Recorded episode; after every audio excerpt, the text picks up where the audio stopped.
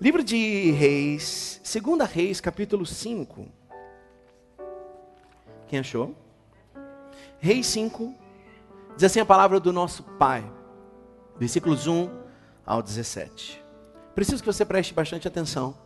Essa será uma ministração direta, porém com muita atenção. A cura da lepra de Naamã. Naamã, comandante do exército da, do rei da Síria, era muito respeitado e honrado pelo seu senhor, pois por meio dele o Senhor dera vitória à Síria. Mas esse grande guerreiro ficou leproso. Diga, ficou leproso. Ora, tropas da Síria haviam atacado Israel e levado cativa uma menina que passou a servir a mulher de Naamã. Um dia, ela disse à sua senhora: Se o meu senhor procurasse o profeta que está em Samaria, ele o curaria da lepra. Diga, curaria da lepra. Naamã foi contar ao seu senhor o que a menina israelita dissera. O rei da Síria respondeu: Vá, eu lhe darei uma carta. Diga, eu lhe darei uma carta. Que você entregará ao rei de Israel. Então Naamã partiu, levando consigo 350 quilos de prata e 70 quilos e 72 quilos de ouro e 10 mudas de roupas finas. A carta que levou ao rei de Israel dizia: Junto com essa carta estou te enviando meu oficial Namã, diga, oficial Namã, para que o cures da lepra. Assim que o rei de Israel leu a carta, rasgou as suas vestes e disse: Por acaso sou Deus, capaz de conceder vida ou morte? Por que esse homem me envia alguém para que eu cure de lepra?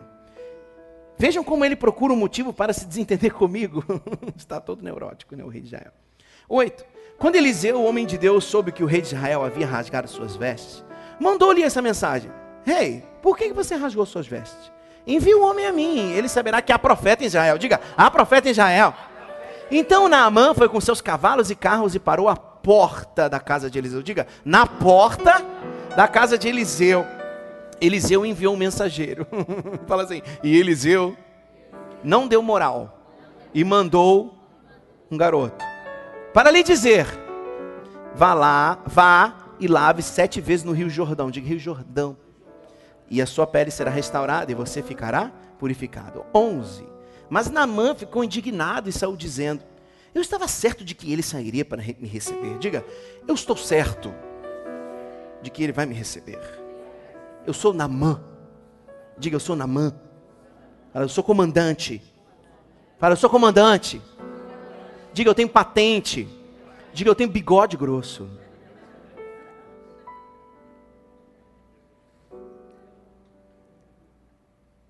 Invocaria em pé o nome do Senhor, o seu Deus, e moveria a mão sobre o lugar afetado e me curaria da lepra. Não são os rios de Abana e Farfá em Damasco melhores do que todas as águas de Israel? Será que não poderia lavar-me neles e ser purificado? E foi embora dali furioso, diga, furioso. 13. Mas os seus servos lhe disseram: Meu pai, se o profeta lhe tivesse pedido alguma coisa difícil, o Senhor não faria? Quanto mais apenas lhe diz que se lave e será purificado.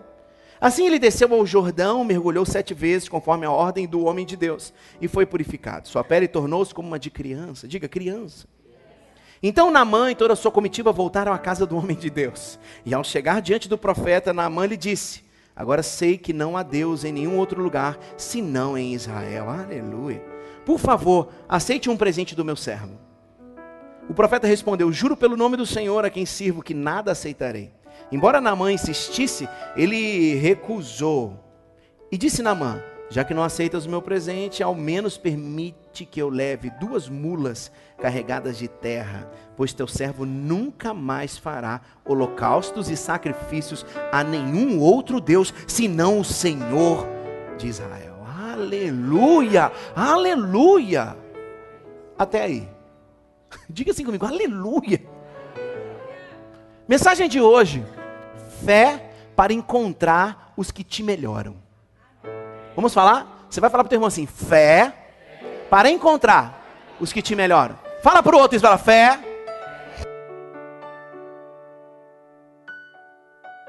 É, fé para encontrar os que te melhoram. Olha para aqui, para mim. Ninguém vence sozinho. A grandeza não se conquista sozinho. O que você conquista sozinho é a arrogância, a insensibilidade e a insensatez, diz a sabedoria de Salomão. Ah, bicho, mas eu estou decepcionado. Querido, se você ficou decepcionado, então procure curar essa decepção, não procure se isolar. Mas eu estou desanimado, então procure se animar, não se afundar mais em desânimo. Nós precisamos entender o que está escrito em Provérbios 13, 20. Coloca aí no teu esboço. 13, 20. Diz assim: Aquele que anda com os sábios será cada vez mais sábio, mas o companheiro dos tolos acabará mal. Eita. Vamos ler, vamos ler, vamos lá. Um, dois, três. Aquele que anda com os sábios será cada vez mais sábio, mas o companheiro dos tolos acabará mal. Bispo, será que eu preciso parar de andar com algumas pessoas? Eu vou deixar Salomão te responder.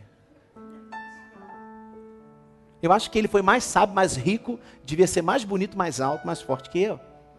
Preciso que você aprenda isso. Tem um autor desconhecido que disse assim: Diga-me com quem você anda, e eu lhe direi o seu futuro. Quem se mistura com porco, farelo come. Existe sabedoria nesses ditados populares. Eles não estão na Bíblia, mas tem sabedoria. Então, estamos num período de fé. Estamos, passamos na quaresma, estamos no Pentecostes e Deus está trazendo fogo para nós. Só que a gente acostumou até aquele fogo que a gente berra, que a gente roda e sapateia. Mas o fogo mais importante é aquele que vem e cura a tua mente de todos os pensamentos errados que você planejou, que você projetou, que você construiu. E hoje, desde a hora da adoração, nós estamos quebrando isso no mundo espiritual, dizendo que a graça que basta, dizendo que não tem nada a ver comigo, tem tudo a ver contigo, dizendo que nós vamos construir a nossa vida nele, aleluia. Que nós precisamos desconstruir, desconstruir o que aprendemos errado. Bate a mão assim no seu peito, as mulheres bem levinho, faz assim: eu preciso desconstruir o que eu construí errado. Não era isso que eu ia falar, não. É, é, eu preciso desaprender o que eu aprendi errado para aprender o novo. Aleluia. Às vezes nós queremos aprender o novo em cima de bases erradas. Não dá. A premissa, a primeira premissa falsa, não adianta colocar uma premissa verdadeira, o resultado vai dar errado. Então, premissas verdadeiras, resultados verdadeiros. Fala para o seu irmão, vamos construir algo novo? Pergunta para ele, fala, vamos construir algo, algo novo? As pessoas com quem você anda estão moldando você. Se você não estiver intencionalmente sendo moldado por Deus, você estará não intencionalmente sendo moldado por alguém. Isso é, é, é claro. Talvez você me pergunte assim, Bispo, mas por que, que a gente está desse jeito? Eu te falo.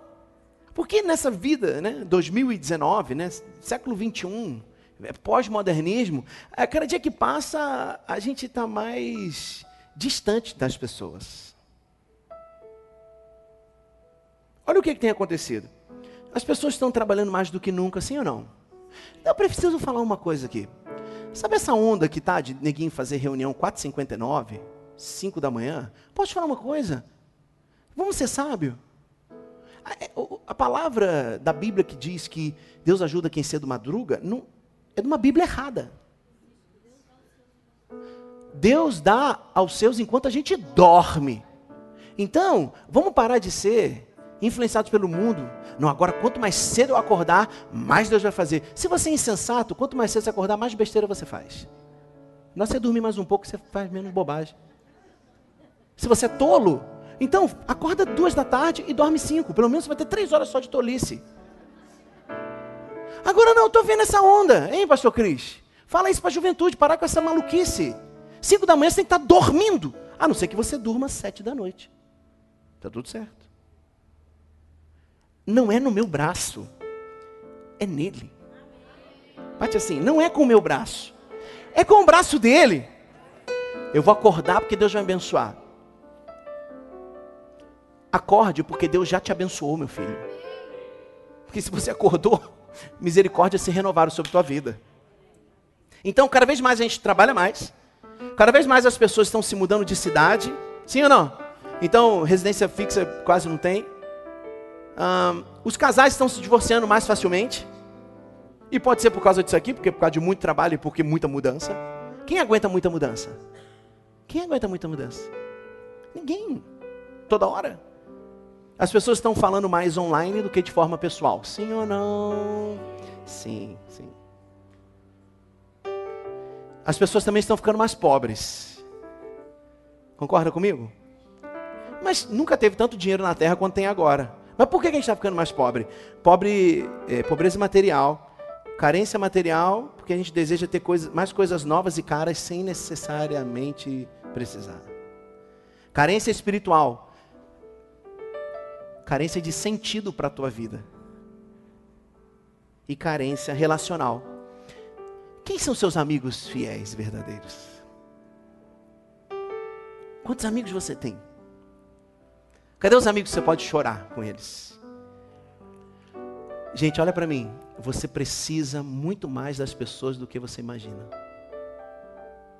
E eu já vou fazer o link com o texto do homem de Deus. Eu só preciso introduzir isso.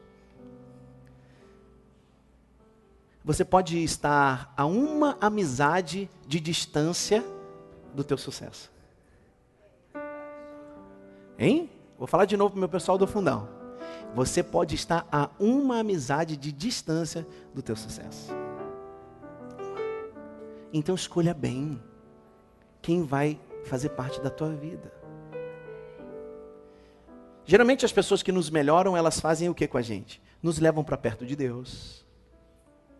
Nos inspiram para crescimento pessoal tiram o melhor de nós, nos desafiam e nos levam para além da zona de conforto, nos motivam para servir em causas grandes e nos confrontam em amor e verdade. o verdadeiro amigo fala a verdade em amor para você. Fala comigo assim. Eu estou. Todo mundo vai, eu estou. Há uma amizade de distância do meu sucesso. Fala assim: eu estou. Só os casados, eu estou. A uma amizade de distância de um casamento melhor para mim. Todos nós precisamos de modelos. Modelos. Olha o modelo que eu repeti durante muitos anos. Meu pai grosseiro, muito palavrão, muita vida promíscua uh, e etc e, e, busca pelo dinheiro. Durante muitos anos, até depois que eu converti, alguns desses atributos ficaram na minha vida. Por quê? Nós somos aquilo que nos apresentaram. A, a gente, o ser humano é cópia. Eu queria te dizer, você nasce original, depois você vai absorvendo um montão de coisa. E se você não trazer Deus de volta para a tua vida, você vira um Frankenstein. Mas você é um filho amado de Deus, amém? E você precisa trazer esse relacional. Diga assim: fé para encontrar os que me melhoram. Eu preciso me conectar. Toda vida passa por relacionamentos. Toda vida a gente passa por relacionamentos. E eu falo uma frase, durante muitos anos eu falei, tem um tempo que eu não falo, mas é assim: quando Deus quer te abençoar, Ele põe uma pessoa na tua vida. E quando o diabo quer te azucrinar, Ele põe uma pessoa na tua vida também. É ou não é, gente? Quem que já encontrou alguém que você falou assim, uau, meu Deus, essa pessoa não pode sair da minha vida? Quem aqui já encontrou? E quem aqui já encontrou alguém que, que você fala assim, some Satanás, e ri para a pessoa?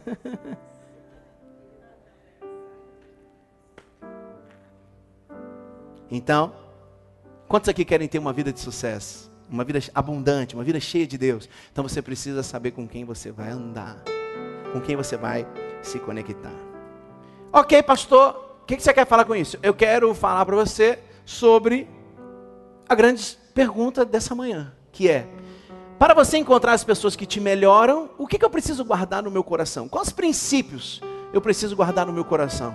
Diga assim: quais princípios eu preciso guardar no meu coração para eu encontrar e me conectar com os que me melhoram? E aí nós vamos para o texto de Namã. Vamos ler o versículo 1. E serão alguns princípios, eu preciso que você fique atento que eu vou ser bem direto. Primeiro princípio está ali no versículo 1. Vamos ler? Um, dois, três. Namã, comandante do exército do rei da Síria, era muito respeitado e honrado pelo seu senhor, pois por meio dele o senhor dera vitória. Mas esse. Vamos de novo. Eu repreendo toda preguiça, em nome de Jesus. Está com preguiça de abrir a boca, meu irmão. Imagina acordar amanhã para trabalhar. Vamos de novo. Um, dois, três. Namã.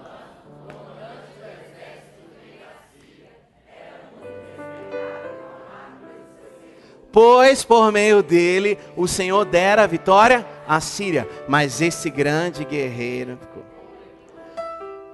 Um dia você pode ser chamado de grande guerreiro, mas pode ser que uma lepra te pegue. Pode ser que uma doença te pegue. Pode ser que um dia a vergonha se instale na tua vida. Então, o primeiro princípio que você precisa entender para se conectar com as pessoas, encontrar as pessoas que te melhoram, você precisa entender. Ponto um: as realidades mudam. A vida muda. Diga comigo assim: a vida muda. Mais uma vez, a vida muda. Balança o irmão e fala assim: a vida muda. A vida muda, querido. Os casados, olhem nos olhos e digam: a vida mudou. Agora eu divido uma cama com você. Goste ou não. Ele era um cara incrível. E você tem noção, olha para mim aqui, preciso de foco. Você tem noção do que seria, do que era um comandante do exército daquela época. Porque hoje, né, a gente aqui no Brasil vive um, período de paz. A gente vive em paz, nossa Constituição diz que a gente não pode ter guerra. Então, quando a gente fala ah, um comandante do exército, a gente diz assim, ah, tá, comandante do exército. Mas imagina uma, um país de guerra. Quem era as duas pessoas mais importantes do país? O rei e o comandante do exército. O comandante do exército fica leproso. Qual que era a pior doença da época? Lepra. Quer o quê? Perder partes do corpo. Uma doença horrível. Aquele cara devia ser altamente bajulado. Ele devia ter algumas pessoas em volta dele e aquelas pessoas nunca mudavam. Só que para ele encontrar o propósito da vida dele, para ele encontrar o futuro brilhante, para ele encontrar o que Deus queria para a vida dele, ele teve que experimentar uma mudança na realidade dele. Talvez você esteja reclamando, ah, ainda mudou vida mudou. Minha vida mudou, pastor. Aí eu falo assim: yes, é que bom. Aproveita, Deus está querendo te levar para encontrar outras pessoas. Né, meu irmão? Deus está querendo te apresentar pessoas que vão fazer parte do seu futuro. Ei! Grava isso, anota aí. Escreve isso atrás do teu esboço. Nem todo mundo que começou com você terminará com você. Nem todo mundo que ficou um tempo na tua vida ficará o tempo inteiro. Existem amizades que são pontuais, existem pessoas que passam na nossa vida, elas não permanecem na nossa vida. E a gente fica tentando, não da minha vida, não, fica comigo aqui. Deixa ela embora. Deixa esse encosto sair. Por quê? Porque senão tu vai para o teu futuro levando uma mala de encosto. Deus quer te dar um futuro leve. Então, primeiro princípio da manhã, as realidades mudam. Coloca lá aqui. Qual que é o primeiro princípio da manhã? Realidades. Vamos falar, vamos falar. Primeiro princípio da manhã é realidades mudam. Fala assim, graças a Deus. Porque tudo mudou na minha vida. Aleluia. Dois. Versículo 2 e 3. Vamos ler. Coloca lá aqui. Um, dois, três. Ora, tropas da Síria haviam atacado Israel e levado cativo uma menina. Fala, menina que passou a servir a mulher de Naamã. Um dia ela disse à senhora: Quem falou? A menina. Essa menina morava onde? Não, não, não. É, tá bom, é. Mas de onde ela veio? Israel. Ela estava onde? Na casa de Naamã, na Síria. Vamos continuar? Se o meu senhor procurasse o profeta que está em Samaria, ele o curaria da lepra. Segundo o princípio da manhã, Deus usa a todos. Sabe quais são os stories mais vistos do meu Instagram? Quando eu faço na minha casa com as duas pessoas que trabalham lá, a Idelma e a Rô. Dá lá 500 pessoas, mil pessoas vendo. Eu falo, caramba, eu faço um vídeo top 500, 400. Eu coloco a Idelma, a Idelma geralmente ela está passando roupa, eu falo com ela, ei Idelma, e ela está, ei gente. Sabe quem, quem gosta de ver a Idelma? Olha lá, olha lá, tudo fã da Idelma. E a Rô, a Rô é mais engraçada de todas. A Rô fala inglês, né? É uma loucura. Sabe por quê? Porque Deus usa todo mundo. E a gente tem a mania de ouvir só quem é estrelado. Olha para o lado. Talvez seja com essa pessoa que você vai casar, se for do sexo oposto também. Amém? Aleluia. A igreja lá é moderna, o pastor fala para a gente casar com quem está do lado. Não, não, não, não, não. É se for do sexo oposto e solteiro. Aleluia, né? Amém. Deus é bom. Você pode estar a uma distância de uma criança que vai te dar a lição da tua vida e vai mudar toda a tua história. Talvez uma criança não seja uma criança, talvez uma criança aqui seja alguém simples que pode estar do teu lado te dizendo: "Ô, oh, oh, patroa, Faz desse jeito. E você, que é isso, menina? Você não estuda, você tem a quarta série. Eu sou PHD. Sou PQD. Sou piraquê. Eu sou PT. Não, deixa para lá. Deixa para lá.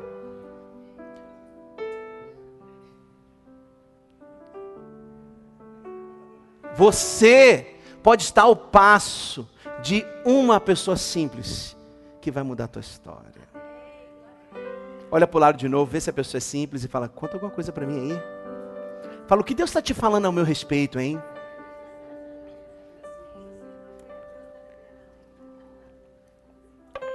Três. Vamos lá? Versículo 4 e 5. Um, dois, três. Naamã foi contar ao seu senhor o que a menina israelita dissera. O rei da Síria respondeu: Vá e eu lhe darei uma carta que você entregará ao rei de Israel. Então Naamã partiu, levando consigo 350 quilos de prata, 72 quilos de ouro e 10 mudas de Terceira, terceiro princípio da manhã: ninguém possui tudo. Você não possui tudo. Ele tinha riqueza, ele tinha ouro, prata, dinheiro, mula, tinha tudo. Mas ele precisava de uma carta. Olha para mim aqui. Talvez você esteja trabalhando tanto em busca dessa riqueza, mas o que você precisa é só de uma carta que vai te abrir a porta. Às vezes a gente está igual um louco, mas você está doente, e você está trabalhando no teu braço, quando Deus está te dizendo, filho, filha, é na minha cartinha que você tem a vitória. Como são chamadas as palavras os livros escritos do Novo Testamento, a maioria deles, cartas. São as cartas, não são as tuas riquezas. São as cartas que abrem as portas. A carta de alguém que tem influência e escrevendo. Pode receber o Leandro. Você tem todo o dinheiro, mas não tem a carta. Você tem toda a força, mas não tem a chave. Essa carta e essa chave vem da mão do rei. Aqui foi da Síria. Mas hoje você pode recebê-la direto das mãos do Rei dos Reis, do Senhor dos Senhores. Aleluia. 4. Qual o próximo princípio, pastor? Versículo 8 e 9 diz assim: Quando Eliseu, o homem de Deus, soube que o rei de Israel havia rasgado suas vestes, mandou-lhe essa mensagem: Por que rasgaste suas vestes? Envie o homem a mim e ele saberá que há profeta em Israel. Então Namã foi com seus cavalos e parou na porta da casa de Eliseu. Princípio. Mais um. Coloca lá. Tem sempre um homem de Deus na história de Deus. Pastor, eu não entendi. Sabe essa história que você está trilhando sem Deus? Não tem como encontrar um homem de Deus. É na história de Deus que você encontra um homem de Deus. Quando você se apresenta para as coisas de Deus, o homem de Deus aparece na tua vida. Quando você determina que você vai parar de ouvir ideologias malignas, vai começar a ouvir o céu, sabe o que acontece? Um homem de Deus aparece na tua frente e pode trazer cura para você. Feche os seus olhos, eu quero orar por você. Feche os seus olhos. Fala comigo assim, Jesus. Fala bem alto assim, Jesus. Coloca um homem de Deus na história da minha vida. Amém. Preste atenção nesse testemunho. Bom dia, me chamo Isabela. Bom dia. Há um pouco mais de um ano cheguei a Pau e por indicação da minha mãe. Ela nem conhecia a igreja, e, mas disseram a ela que a igreja era boa e que ela achava que eu ia me identificar. Enfim, vim no meu coração, eu, eu estava com meu coração fechado, né? E tinha apenas, eu vim à igreja, estava com meu coração fechado e tinha apenas, apenas uma decisão. Eu vou porque eu preciso me relacionar com pessoas parecidas comigo e ponto. Nessa época, havia quase 10 anos que não congregava em nenhuma igreja.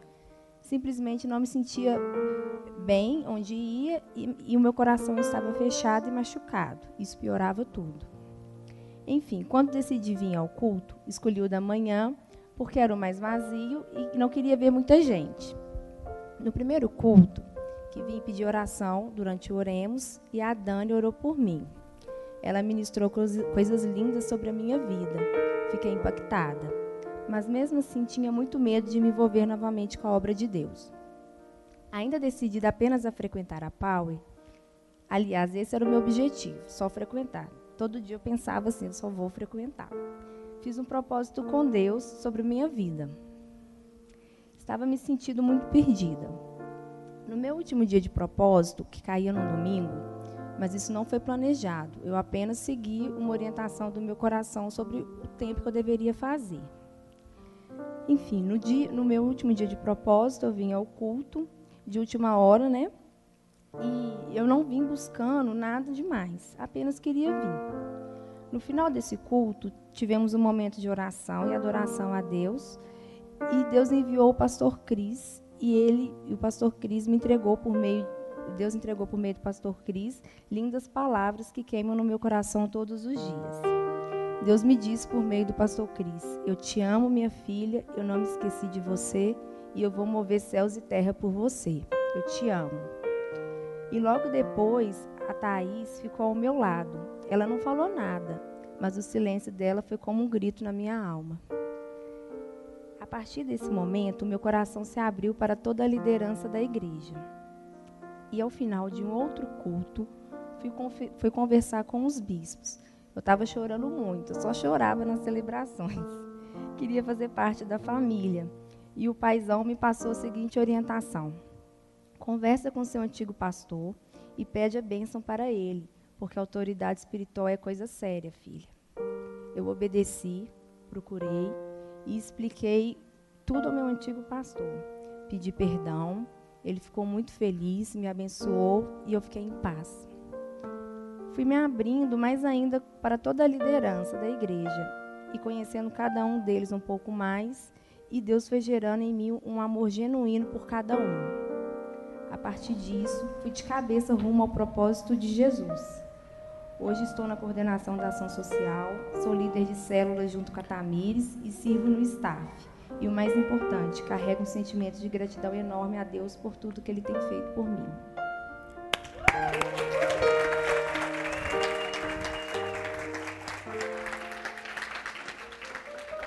Há sempre um homem de Deus no caminho de Deus. Entendeu? Entendeu através da vida dela? Dez anos fora da presença. Ela decidiu voltar para o caminho de Deus. Mas com ela foram quatro homens de Deus que falaram. Né? Aleluia, aleluia. Fala comigo, no caminho de Deus, sempre tem um homem de Deus. Quinto princípio, versículo 10. Vamos ler? Eliseu enviou um mensageiro para lhe dizer: Vá e lave-se sete vezes no rio Jordão, sua pele será restaurada e você ficará purificado. Aleluia. Quinto princípio: Obediência se manifesta nos detalhes. Ó, faz o seguinte, quem veio aí? Não, comandante. Ô, Felipe, fala lá para ele molhar, tomar um banho lá sete vezes no Jordão. Vai lá, meu filho. Ué, quem veio aqui? O baterista? Eu quero falar com o bispo. A obediência se manifesta no detalhe.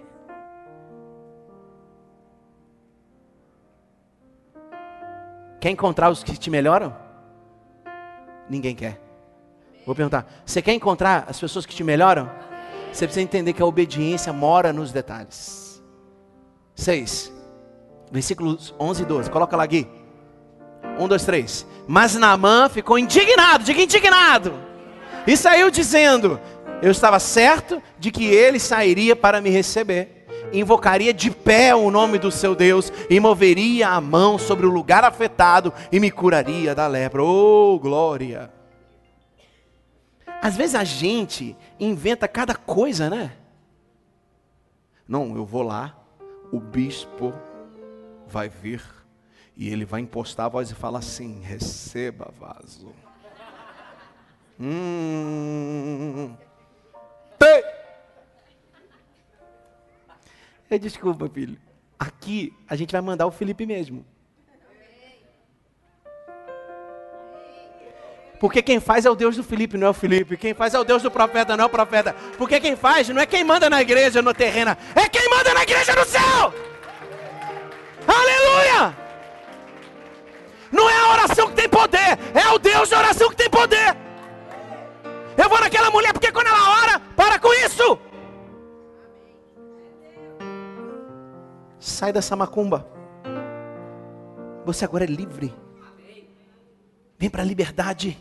Quem faz é o Deus que responde à oração, meu irmão. Toca teu irmão e fala assim: sai dessa vida. Sexto princípio: reações negativas sabotam os teus milagres. Quem é, quem é esse garoto? Reações negativas sabotam os teus milagres. Talvez você não tenha vivido um milagre até hoje, sabe por quê? Porque tudo você fica nervosinho. Tudo você fica é, rebeldinha. Não gostei do que ele falou. Ah, é?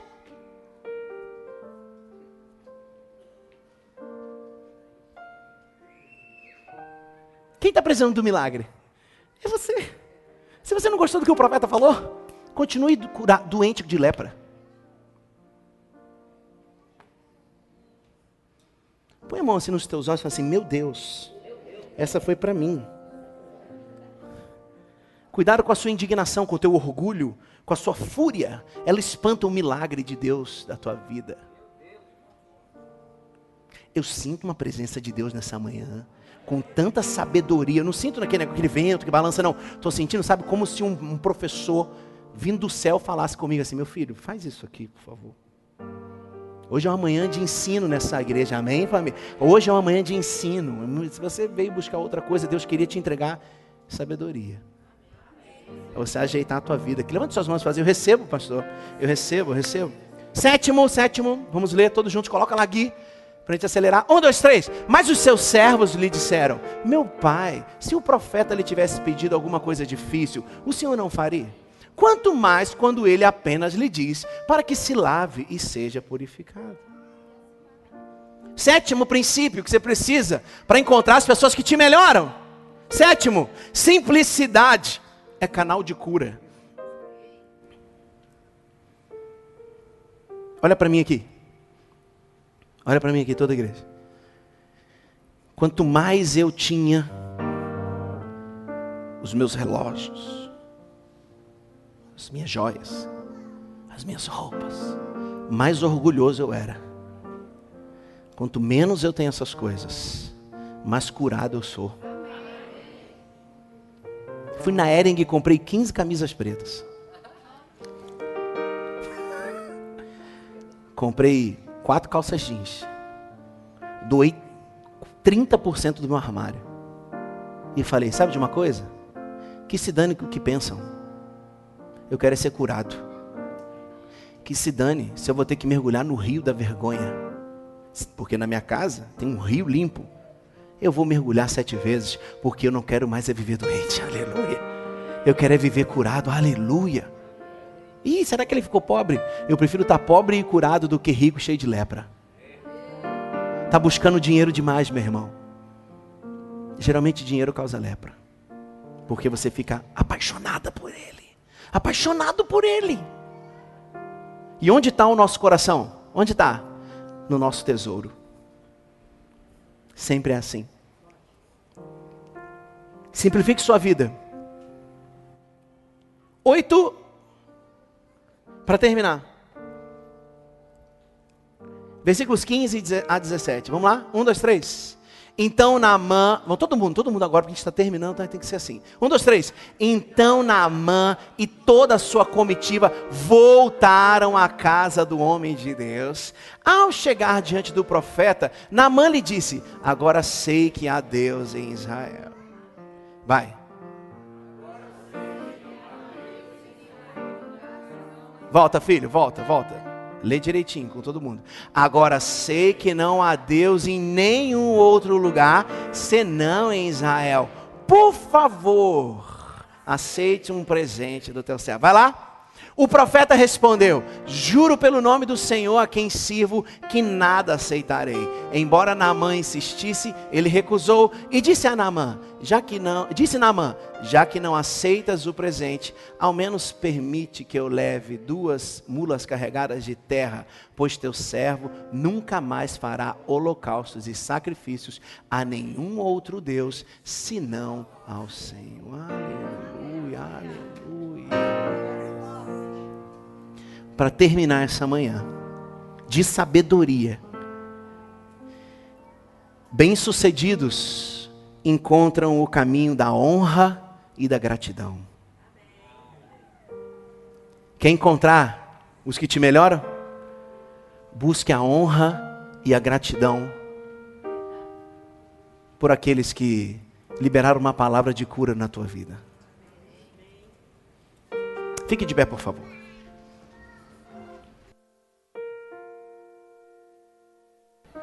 Fique de pé nesse espírito, nesse espírito, nesse espírito, nesse entendimento. Eu sei que foi uma cachoeira sobre você nessa manhã, mas fica nesse espírito. Você coloca de pé. Quiser dar uma espreguiçada, dá aquela espreguiçada, agora foque em mim aqui.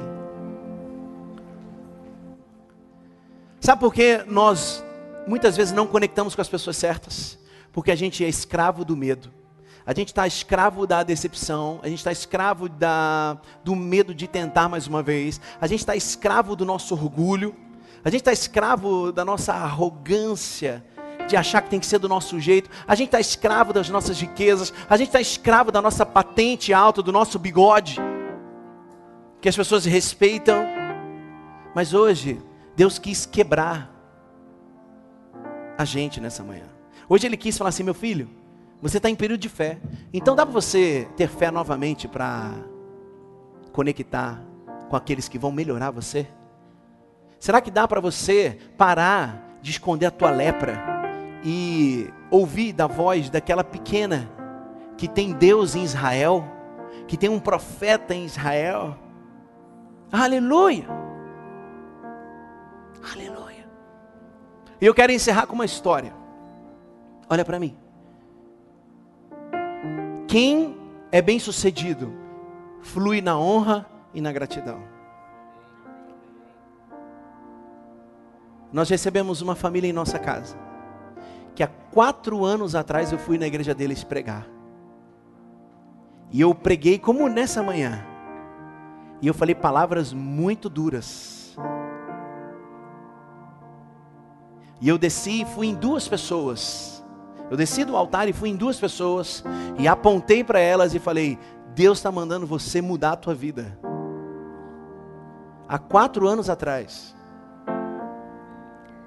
eu percebi que esse pastor não falou mais comigo. eu percebi que eu fiz dois convites e ele me ignorou. Profeta não precisa ser aceito, precisa, precisa ser obedecido. Semana passada, eles ligaram para a gente e falaram assim: a gente precisa honrar você. Eu olhei para Dani e falei: me honrar de quê, né? E eles foram até a nossa casa. Sabe aquelas duas pessoas? Acabaram com a igreja dele. Restaram 50 pessoas na igreja. Sabe quem destruiu a igreja? Quem foram os usados pelo Satanás? Aqueles dois que eu desci e apontei.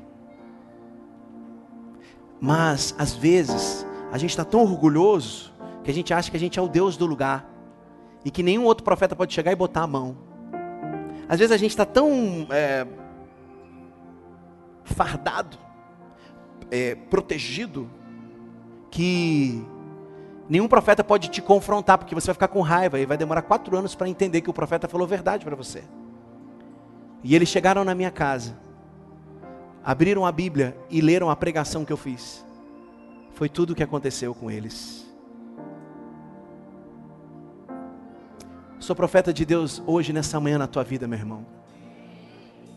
E hoje você precisa sair dessa escravidão do medo, porque você é filho de Deus. Você pode levantar suas mãos ao Senhor, você pode começar a orar, você pode começar a orar. Você pode começar a orar, levante suas mãos e fala: Pai, obrigado por esse profeta. Eu preciso mudar minha vida. Eu quero mudar minha história. Começa a falar.